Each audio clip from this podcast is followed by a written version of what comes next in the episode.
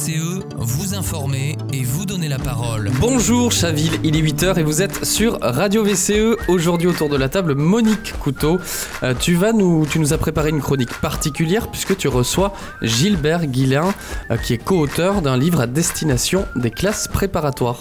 Oui, mais un livre qui porte le titre de Faire croire et qui peut nous intéresser par certains de ces sujets en tant que citoyens sera suivi d'Alain de Frémont pour sa chronique bande-annonce qui va nous présenter une exposition d'Agnès Varda à la Cinémathèque de Bercy.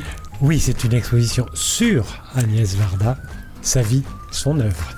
Et enfin, Monique revient pour apporter de parole euh, pour parler de la CIMAD. Oui, euh, la représentante de la CIMAD qui devait venir a eu un empêchement majeur, mais elle nous a chargé de lire une déclaration que nous lirons tout à l'heure. Tout de suite, Monique Couteau pour la chronique du quotidien.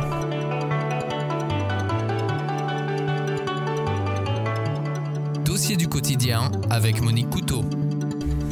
Bonjour Gilbert. Bonjour, merci pour votre invitation. Peux-tu nous dire euh, dans quel cadre tu as participé à cet ouvrage et nous le décrire rapidement?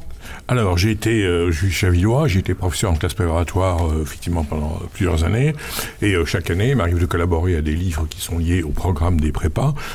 Pour les commerciaux, cette année, c'est la violence. Et pour les scientifiques, c'est-à-dire les trois quarts des classes préparatoires, c'est faire croire. C'est deux verbes.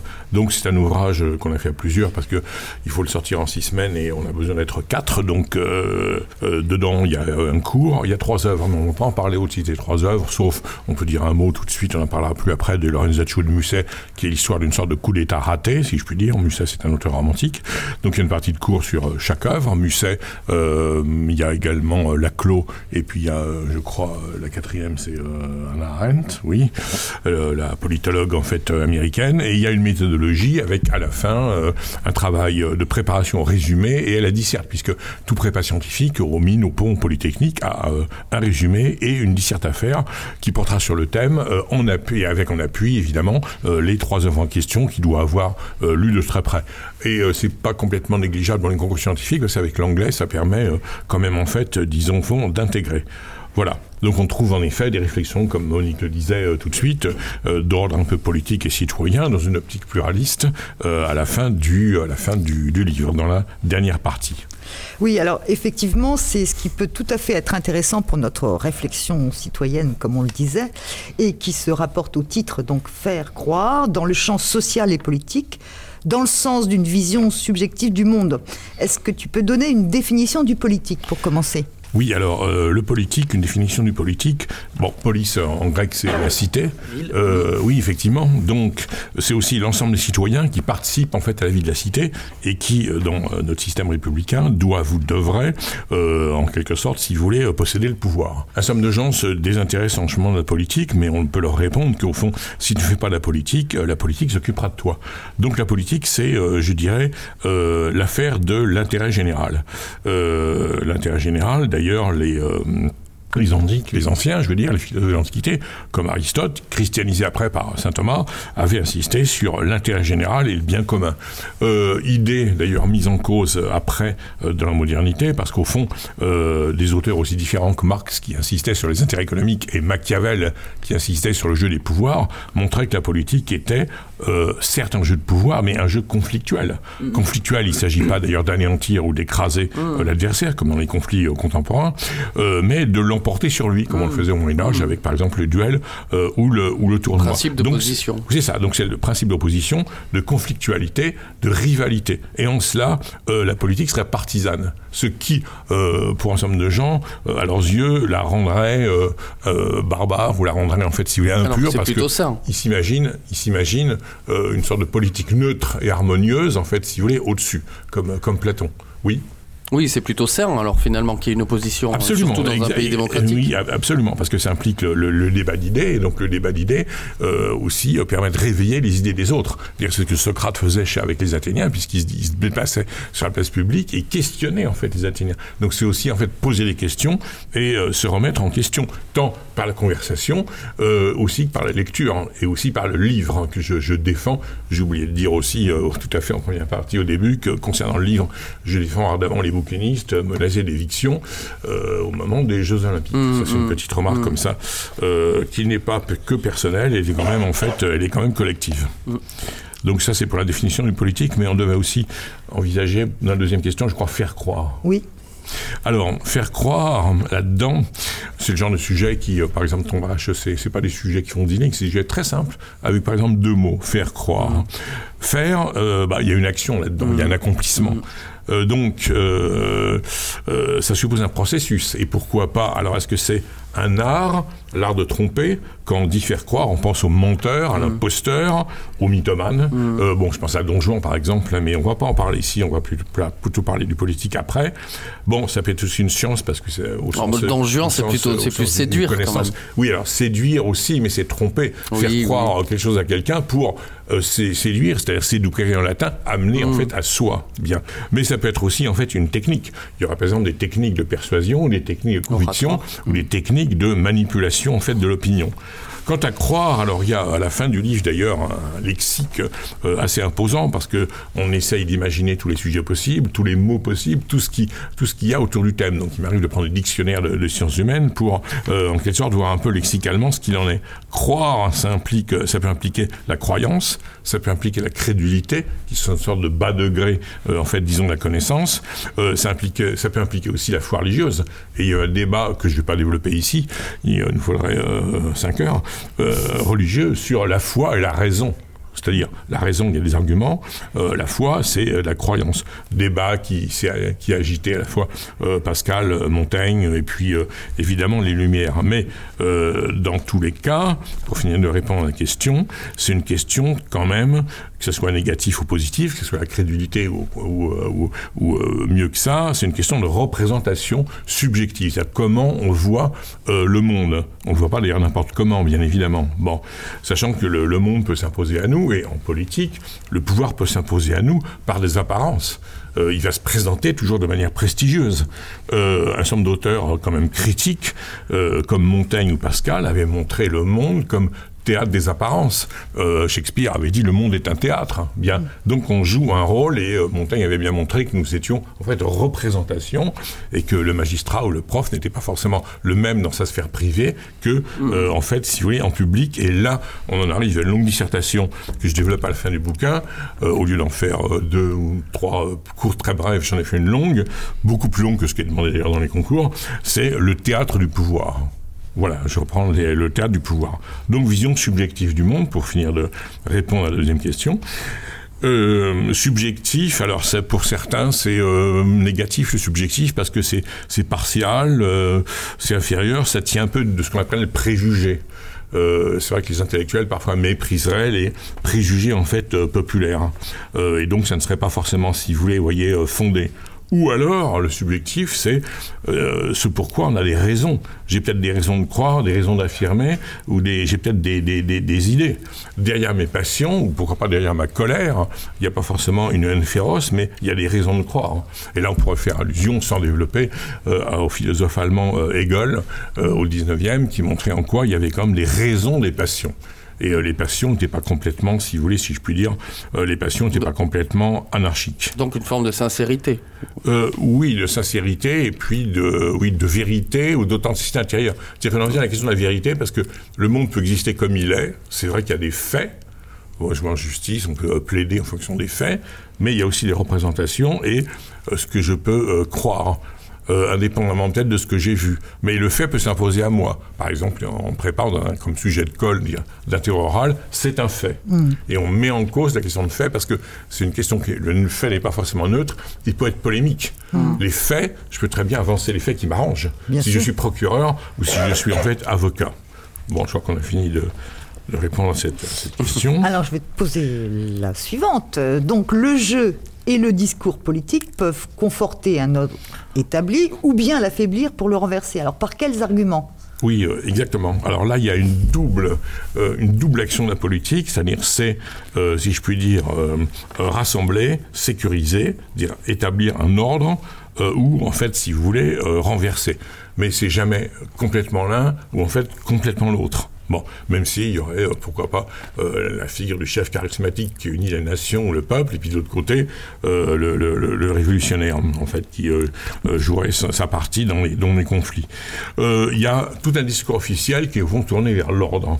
ça, c'est le premier point, c'est on veut rassurer, on veut en fait, si vous voulez, sécuriser. Bon, on peut y répondre en disant que l'ordre n'est pas une fin en soi. Ce qui compte, c'est les valeurs que cet ordre instrumentalise. Au nom de quoi je peux défendre l'ordre euh, Il y a des gens qui euh, défendent des, euh, un certain de, de, de, droitiers un peu simples qui expliquent qu'ils sont pour l'ordre, mais on n'est pas pour l'ordre pour l'ordre. Qu'est-ce que l'ordre en fait peut, peut servir? C'est vrai qu'il y a des, il y a, il y a le chef, il y a aussi des, il y a des, il, y a, il, y a des il faut tenir compte des contraintes. Il faut tenir, on veut vouloir rassembler, sécuriser, euh, rassurer, jouer aussi pour pas le progrès. Le progrès, c'est un argument euh, lié de progrès. On rencontre, on rencontre ça beaucoup dans le discours technocratique, qui est d'ailleurs, je précise, un discours antipolitique. Un certain nombre de gens vous expliquez, par exemple, que les, les problèmes municipaux ne sont pas les problèmes politiques. On a tort de faire la politique. Euh, ce sont des questions techniques. Mais moi, je réponds en disant que, après tout, euh, je peux faire des choix municipaux. Je peux faire le choix, en simplifiant de manière caricaturale, entre faire euh, deux piscines, une maison pour les, seniors, euh, ou pourquoi pas réaménager tel endroit. Je peux faire des choix immobiliers, des choix fonciers, faire une crèche, etc., en fonction peut-être de l'intérêt d'un certain nombre de gens. Et évidemment, on pourra me répondre, c'est peut-être ça peut-être en fonction des en fonction des clientèles. Bon, donc c'est oui rassurer, c'est sécuriser. Donc je me méfie de, ce, cet aspect technocratique. La technocratie, je ne développe pas, mais c'est tout un courant de pensée qui s'est développé au 19e siècle, qui voulait balayer tout ce qui était la politique bavarde, oratoire, et qui, à l'âge des industriels, c'est les Saint-Simon notamment, le Saint-Simon du 19e, hein, pas celui du 17e, qui avait développé ça, c'est essayer de faire pour le mieux jouer l'efficacité technique. On nous a présenté M. Barre comme étant le meilleur économiste de France. Donc pas un homme politique, euh, ce qu'il était quand même, il était centriste, libéral et européen, mais au fond euh, un très bon gestionnaire de la Maison France. Alors, euh, dans le sens contraire, pour terminer cette réponse, on a au contraire la, la politique que j'appellerais décisionnelle polémique, hein, polémique de polémos en grec, la guerre. Et là, on va prendre, comme Machiavel nous y avait invité, on va prendre conscience des conflits. Euh, bien, et on va non pas forcément les créer, les attiser. Bien sûr, on peut essayer de créer euh, un événement, on peut essayer de créer les conditions euh, propices à une révolution. Ce que les révolutionnaires du XXe siècle avaient fait.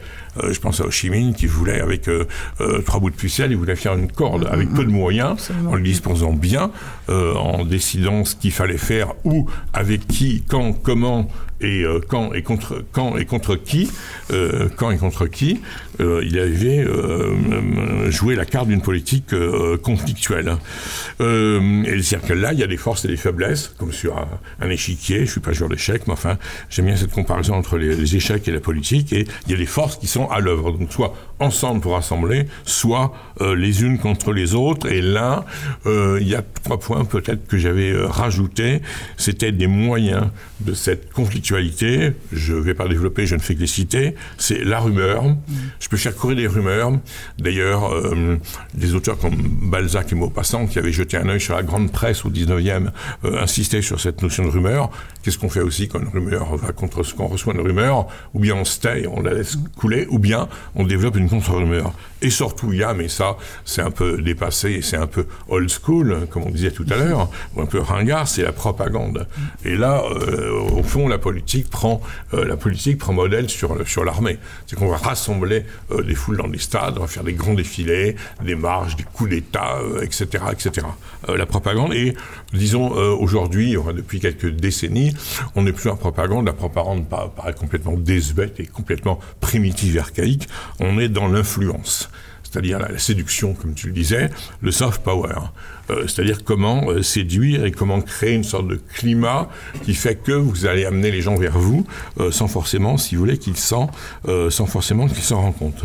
Donc là, on est dans l'opposition, la polémique, et on est dans la politique comme, combat, et notamment comme combat des idées. Moi, j'en avais parlé, on, avait, avait, parlé un peu en préparant avec Monique cette, intervention, et notamment ça se voit au XVIIIe siècle, où la monarchie française en fait perd pied. Le, tsar de Russie aurait sans doute euh, tiré sur, euh, sur la foule. Même chose pour le roi d'Espagne. Les Anglais avaient mis en place un parlement bourgeois à la fin du XVIIe où les doléances et les intérêts de la bourgeoisie étaient représentés. La France cherchait son chemin, mais les philosophes de Lumière avaient, si vous voulez, c'est vrai, notamment par les pamphlets, c'est très important, par le pamphlet voltairien ou par certains pamphlets anti-religieux, en fait, si vous voulez, je dirais, affaibli, sapé peut-être les, les, fondements de l'ancien régime. D'où d'ailleurs toute une école historique euh, un peu complotiste qui verrait euh, à la source de la révolution euh, la maçonnerie. Ça, il y a des milieux dans lesquels les francs-maçons sont partout. Ils sont partout, ils savent tout, et quoi que vous disiez, c'est toujours la faute de ceci ou la faute de cela. Il y a une sorte d'ennemi principal mm. caché, en réalité, qui expliquerait tout, mais en fait qui n'explique rien parce que c'est très, très primaire comme, comme développement. Euh, voilà, donc c'est euh, la, politique comme conflit et je dirais le, la guerre de l'opinion. Et là, je citerai, avant de passer à la question suivante, tout de suite, euh, deux auteurs moi que, que j'aime beaucoup. C'est Maupassant dans Bel Ami qui montre le pouvoir extraordinaire de la presse. la presse double en tirage de l'année 1970 à 1980 et Balzac qui montre dans le Père Goriot, dans perdu, le jeune provincial venu à Paris, ou qui se fait un petit peu initier, dévoiler les secrets ou les mécanismes de la, jungle parisienne euh, en rentrant le journalisme. Euh, euh, Balzac montre, c'est Lousteau dans L'illusion perdue qui l'explique, qu'au fond un journaliste bien placé qui fait exister euh, les hommes politiques, les, les gens des théâtres, qui crée ou qui démolit les réputations, mm. a plus de pouvoir qu'un préfet. Le préfet va rester dans son arrondissement mm. ou dans son, dans son département, mm. alors que le journaliste, lui, euh, sera euh, partout et on va le demander. Il va se faire demander parce que il faut être visible, il faut exister en fait par la visibilité. Donc c'est le, combat des idées. Donc Maupassant et, et Balzac, j'insiste, et il y en a un que j'ai ajouté tout à l'heure que j'avais oublié, dont je t'avais parlé, c'était le communiste italien Antonio Gramsci, qui euh, avait certes insisté sur la conflictualité des intérêts économiques euh, des classes euh, entre prolétaires et possédants, mais également aussi le pouvoir des idées. Si je si j'ai le pouvoir des idées, si je confirme l'opinion, en fait j'ai tout et je vais sans doute, ça c'est arrivé dans l'histoire, on a vu des évolutions culturelles et après les mutations politiques, en fait, si vous voulez, correspondantes. Oui. Alors, tu, on avait évoqué aussi euh, le fait que le discours politique euh, faisait appel aux figures de l'imaginaire. Est-ce que tu peux nous donner des exemples? Oui, alors. Euh, oui, euh, le, discours politique n'est pas un discours neutre, de lieu commun, ni non plus un discours technocratique qui va empiler des, euh, chiffres, PIB, PNB, comme ça me rappelle certains débats avec Giscard d'Estaing il y a assez longtemps, parce qu'il sortait tout un tas de graphiques, etc. Il voulait faire, si vous voulez, savant. Euh, le discours politique, il est nourri de figures de l'imaginaire. figures de l'imaginaire. en particulier, il va brasser nombre de mythes. Alors, je ne prends pas mythe au sens négatif. Hein. Évidemment, je peux dire que c'est une illusion, le mythe. Mais au départ, ça vient de, je ne pas de l'étymologie, mais c'est mythos, c'est le récit. Ce qui, en grec, mais c'est le récit légendaire, qui se distingue en fait s'il y a du logos, qui est le, discours rationnel. Donc, dans ces mythes, on a des personnages, Clovis, Jeanne d'Arc, Bonaparte, De Gaulle, Pétain, etc. Et aussi des actions euh, et des forces, des forces mythiques. Euh, par exemple, les jésuites certains laïcs voyaient la main des jésuites partout, euh, tandis que euh, certains monarchistes voyaient la, main des maçons partout. Mm. voilà. Donc on mythifie un somme de force d'une part. Ça a été étudié par un prof de Sciences Po, c'est Harold Girardet. J'en cite quelques-uns, mais je ne développe pas. Dans mythe et mythologie politique. par exemple, le chef, le mythe du chef, le sauveur en politique, le grand soir, traité chez Zola dans Candidal, le peuple, le peuple s'emparer de la propriété bourgeoise et prendre le pouvoir, le complot, euh, l'âge d'or, euh, les amis mythiques, ou les ennemis mythiques, que ce soit les Anglais, les Chinois, les mmh. Russes, etc. Il y a toujours éventuellement un peuple pour faire office d'amis ou d'ennemis héréditaires, hein, représentés, euh, représentés de manière en général calamiteuse. Alors à quoi sert le mythe dans le discours politique? À rappeler des racines. C'est le mythe est fondateur. Par exemple, euh, la Révolution avait recréé certains mythes romains parce que c'était pour eux un modèle civique par opposition à l'ancien régime jugé corrompu et décadent. Euh, Saint-Just et Robespierre euh, faisaient souvent référence en effet à l'Antiquité romaine et, les monarchistes faisaient référence au Moyen Âge, à l'idée d'une monarchie en fait, si vous voulez, bienveillante, paternelle et féodale. Donc il y a en effet des figures mythiques. Il y a des figures qui acquièrent une dimension euh, légendaire, comme les Romains, euh, les Gaulois, ou par exemple les Francs, qu'on avait présentés au départ comme des, des barbares qui vivaient dans des bois ou en fait dans les marécages. On peut présenter aussi des dates, des personnages, des victoires, des hauts faits, et tout cela va peupler ce qu'on appellera, on en avait parlé, le roman national. Euh, le roman national, c'est-à-dire le, euh, un récit, donc c'est lié à l'enseignement de l'histoire euh, dans l'enseignement primaire public, sur lequel j'ai fait une, une maîtrise à Nanterre en, en 75, où on montre par exemple que le peuple, avec un grand P, est acteur de l'histoire.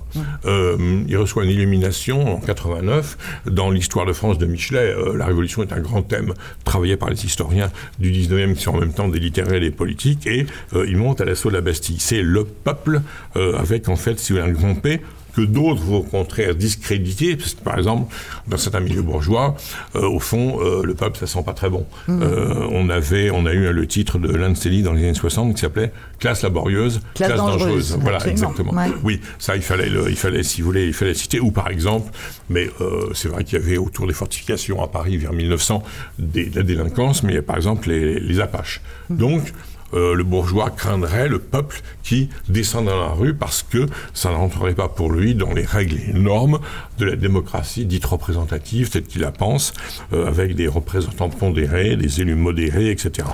Ou un dernier, dernier exemple, c'est le mythe du grand soir chez Zola, c'est-à-dire le peuple se rassemble et euh, il va tout casser. Et après, dit Zola, une nouvelle terre repoussera, euh, en fait, repousserait ou repoussera euh, peut-être. Donc le mythe, on pourra aussi développer, mais on n'a plus le temps maintenant, l'idéologie. hein. On passera pour euh, terminer à la question du lexique. Absolument. Les mots charrient souvent des jugements. Quelques exemples, tu nous donnes? Oui, alors euh, le, le, le, le, le, le lexique n'est jamais neutre. Bon, euh, on le voit, moi j'ai été euh, professeur de français pendant assez longtemps et je- j'enseignais un peu aux élèves à voir un peu ce qu'avaient derrière les mots. Les mots Alors- piégés de la politique. Oui, voilà, les mots piégés de la politique, ça c'est euh, extrêmement intéressant. Donc, vous savez, en français, on dit, on fait ça en seconde, hein. la dénotation, c'est euh, ce qui est désigné concrètement, et la connotation, c'est-à-dire tous les jugements de valeur qui sont en fait, si vous les charriez par le mot. Euh, et c'est lié aux représentations. Bon, c'est vrai que si je dis progrès, c'est prestigieux, bien évidemment. Euh, Baudelaire euh, s'y était attaqué dans un bouquin sur l'Expo universelle de 55, où il montrait que c'était une simple hypothèse faite sur l'avenir, et puis une idée assez rassurante pour la bourgeoisie conformiste du 19e siècle. Euh, inversement, je pourrais en prendre d'autres, qui sont souvent utilisés à toutes les sauces, c'est pourquoi pas haineux, coléreux, factieux, fanatique. Évidemment, il y a des fanatiques, ça existe, mais à partir d'où les-t-on il faut préciser ça, ou ça a fait évidemment euh, ça a eu du succès durant les derniers mois et les dernières années, c'était le mot complotiste, dont la fonction serait en fait d'anéantir et de faire fermer la bouche immédiatement à toute, à toute contradiction. Parce que euh, le, évidemment, le, celui qui serait attaqué se euh, défendrait d'être complotiste. Eh bien, en tout cas, tu vas nous donner les coordonnées de ton site parce que je pense qu'on peut y lire euh, un certain nombre de choses. Rappeler aussi qu'il faut lire Balzac, Maupassant, Gramsci et peut-être tu peux donner une bibliographie ou c'est sur ton site. Oui, euh, alors j'ai, moi j'ai un- une adresse mail et un site, donc de toute façon l'adresse mail est dans le site. Alors, le site c'est www.gilbert-6, tiré du milieu, Ghislain, sans H, G-U-I-S-L-A-I-N.fr. Voilà, et j'ai fait, mais j'ai fait en collaboration, je ne me vante pas euh, en fait d'être, euh, je ne suis pas un, je suis prolifique, mais bon, ça a des limites. Euh, euh, 50 livres de culture générale et euh, d'histoire des idées. Et puisque tu nous parlais de Gramsci, de, de Maupassant et de Balzac, il y en a un chez Studirama euh, qui m'a fait, qui m'a pas mal plu. C'était, euh, c'était sur, euh, c'était sur, euh, c'était sur Balzac. Très bien. Euh, chez Balzac, chez, chez Studirama. Donc, si vous- tu- même si vous tapez simplement mon nom et mon prénom Gilbert Ghislain sur Internet, vous allez trouver plein de choses, y compris aussi, je l'ajoute comme ça, euh, une petite histoire en 15 pages du lycée Hoche où j'étais élève. Qu'est-ce qui se passait dans ce lycée de 64 à 71 et notamment 68 à Hoche. Tu peux rappeler les, les- les titres que tu as proposés Balzac, euh, Maupassant, c'était Bel Ami, euh, Balzac, Euh, Le Balzac, Père c'est- Goriot, c'est le Père Goriot, illusions et, euh, perdues. euh, il, surtout, oui, euh, Illusion perdue, c'est toujours Ouais. le thème du provincial qui vient à Paris, Voilà. qui découvre la jungle parisienne, Voilà. où règne la soif de l'argent, comme chez Zola. Mhm. Le, Zola montre certains méridionaux venus à Paris pour spéculer l'immobilier, mais aussi, c'est beaucoup plus intéressant, c'est encore la, c'est le- le- la soif du pouvoir. hein. Hum, Parce qu'au fond, et même le pouvoir peut coûter de l'argent. On peut dépenser des sommes folles pour des guerres. hein. Euh, ce qui prouve que dans l'humain, euh, il y a, dans l'anthropologie humaine, il y a euh, la, part, la part du symbolique. Ouais, être victorieux, même si ça coûte cher.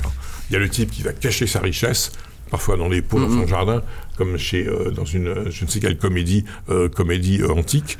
Et il y a aussi le, le, le- le banquier ou l'homme d'affaires qui peut d'ailleurs soit vivre bourgeoisement et discrètement, habillé en noir, comme certains patrons, figures patronales de 1900, austères et sévères, soit euh, l'image du flambeur, hein. Euh, le, euh, le casino, enfin, les Oui, tapis, quoi, en quelque sorte. Et les bagnoles. Comment le... Bon. Et les bagnoles. Oui, oui, il y avait le fric, frime et turbo, voilà. Voilà. Eh ben, merci Gilbert, c'était passionnant. Merci beaucoup. Merci beaucoup Gilbert Guislin, c'est passionnant en effet. Euh, on va passer tout de suite à la chronique d'Alain de Frémont, la chronique bande-annonce, pour nous parler cette fois-ci d'une euh, d'une exposition sur Madame Varda.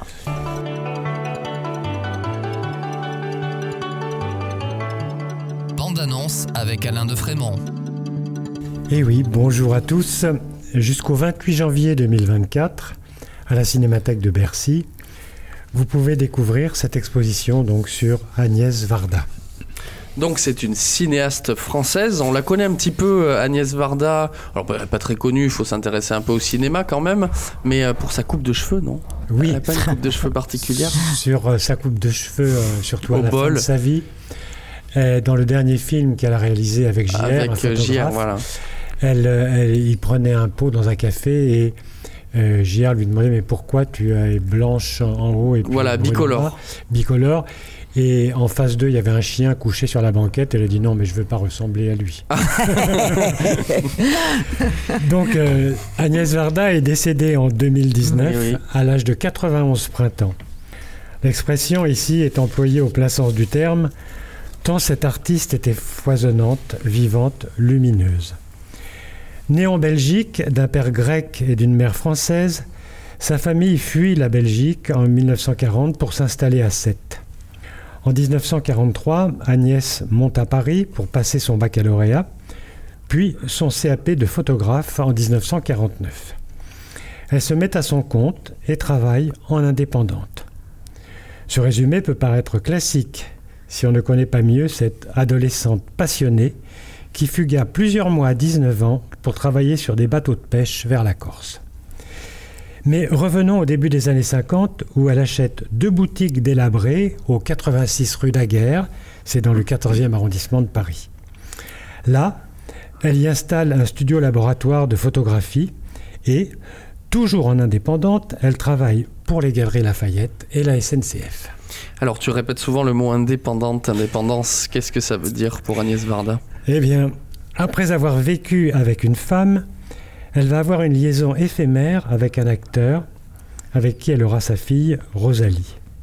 Ce qui est amusant, c'est qu'elle fera inscrire sur les registres d'état civil né de père inconnu, profitant de l'absence du géniteur pour quelques jours. Elle travailla comme photographe pour le Festival d'Avignon avec Jean Villard, puis pour le Théâtre national populaire. Elle éleva sa fille seule, puis avec le cinéaste Jacques Demy, Les parapluies de Cherbourg, Les Demoiselles de Rochefort, etc., avec qui elle aura un garçon en union libre. En 1954, elle va ensuite faire ses débuts au cinéma en créant une société de production indépendante, tiens, tiens, au financement coopératif. Parmi ses films, on peut citer Cléo de 5 à 7, Ouais. L'une chante, l'autre pas, Sans toi ni loi. Alors est-ce qu'on peut dire qu'elle a participé à ce fameux mou- mouvement de cinéma, la nouvelle vague? Oui, mais avec ses compères et amis Chris Marker et Alain Resnais, elle revendiquait plutôt l'appellation rive gauche qu'elle trouvait plus politique. On connaît ça. oui. Elle fut également en pointe sur le mouvement féministe. Absolument. Enceinte de son fils Mathieu Demy en 1972, elle milita pour le droit à l'interruption volontaire de grossesse. Elle fut parmi les signataires, les signataires pardon, des 343 salopes en 1971. Et elle confia même dans son film Les plages d'Agnès qu'elle avait prêté par deux fois sa maison de la rue Daguerre pour des avortements clandestins. Toujours simple, ouverte, directe, disponible, chaleureuse, pleine d'humour, elle fit sienne la phrase d'une féministe. Une femme n'est pas qu'un homme sans queue ni tête. Vous découvrirez tout ça et tellement d'autres choses dans cette exposition formidable sur une femme que personnellement j'adore. C'est euh, jusqu'au 28 janvier 2024 à la Cinémathèque de Bercy. Merci beaucoup Alain de Frémont de nous avoir donné envie d'aller visiter cette exposition. Eh bien, on passe tout de suite à la chronique apportée de parole où nous allons parler de la CIMAD.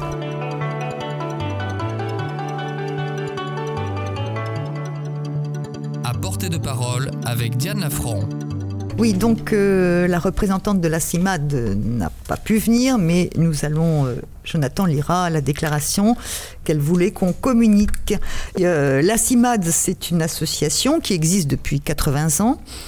qui intervient aujourd'hui dans les centres de rétention administrative. Hein, donc dans ce cadre-là, elle travaille avec la police. et la CIMAD a été extrêmement choquée des propos du ministre de l'Intérieur, M. Darmanin, hein, euh, mettant en cause euh, les associations qui avaient défendu euh, la, famille de celui qui a assassiné l'enseignant il y a peu de temps. Bon, et en disant que finalement, quelque part, c'était de la faute de ces associations et des partis qui, voilà, si on en était arrivé là.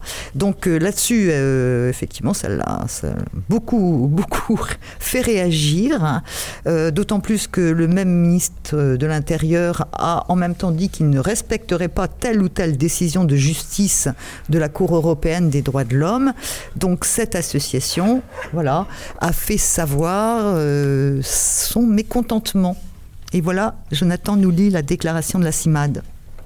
Vendredi 13 octobre dernier, un professeur de français du collège Gambetta à Arras, Dominique Bernard, a été assassiné et deux autres personnes blessées. Rien ne peut justifier de tels actes abominables nos pensées vont d'abord aux victimes, à leurs familles. Elles vont aussi à l'ensemble de la communauté éducative dont le travail quotidien est essentiel pour la cohésion de notre société et la préservation de notre démocratie. Dans ce temps qui devrait être celui du recueillement et de la solidarité, le poison de la haine, de la division se répand à nouveau. Plusieurs responsables politiques et médiatiques, d'extrême droite ou non, ont mis en cause les associations et les élus locaux mobilisés en 2014 contre l'expulsion de la famille du tueur présumé d'Arras.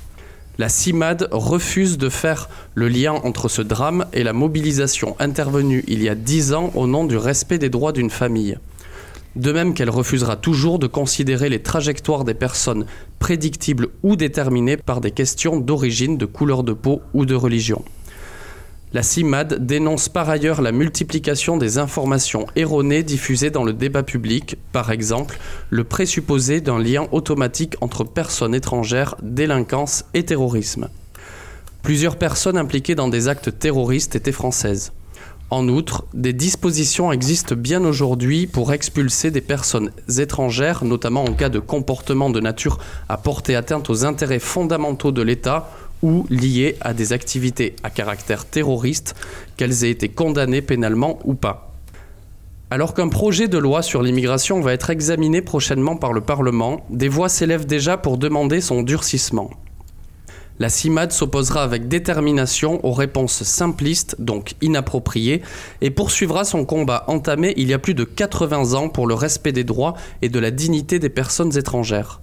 Elle appelle le gouvernement, les parlementaires, les responsables politiques et l'ensemble du corps social à tenir bon contre la déraison et la spirale de la haine.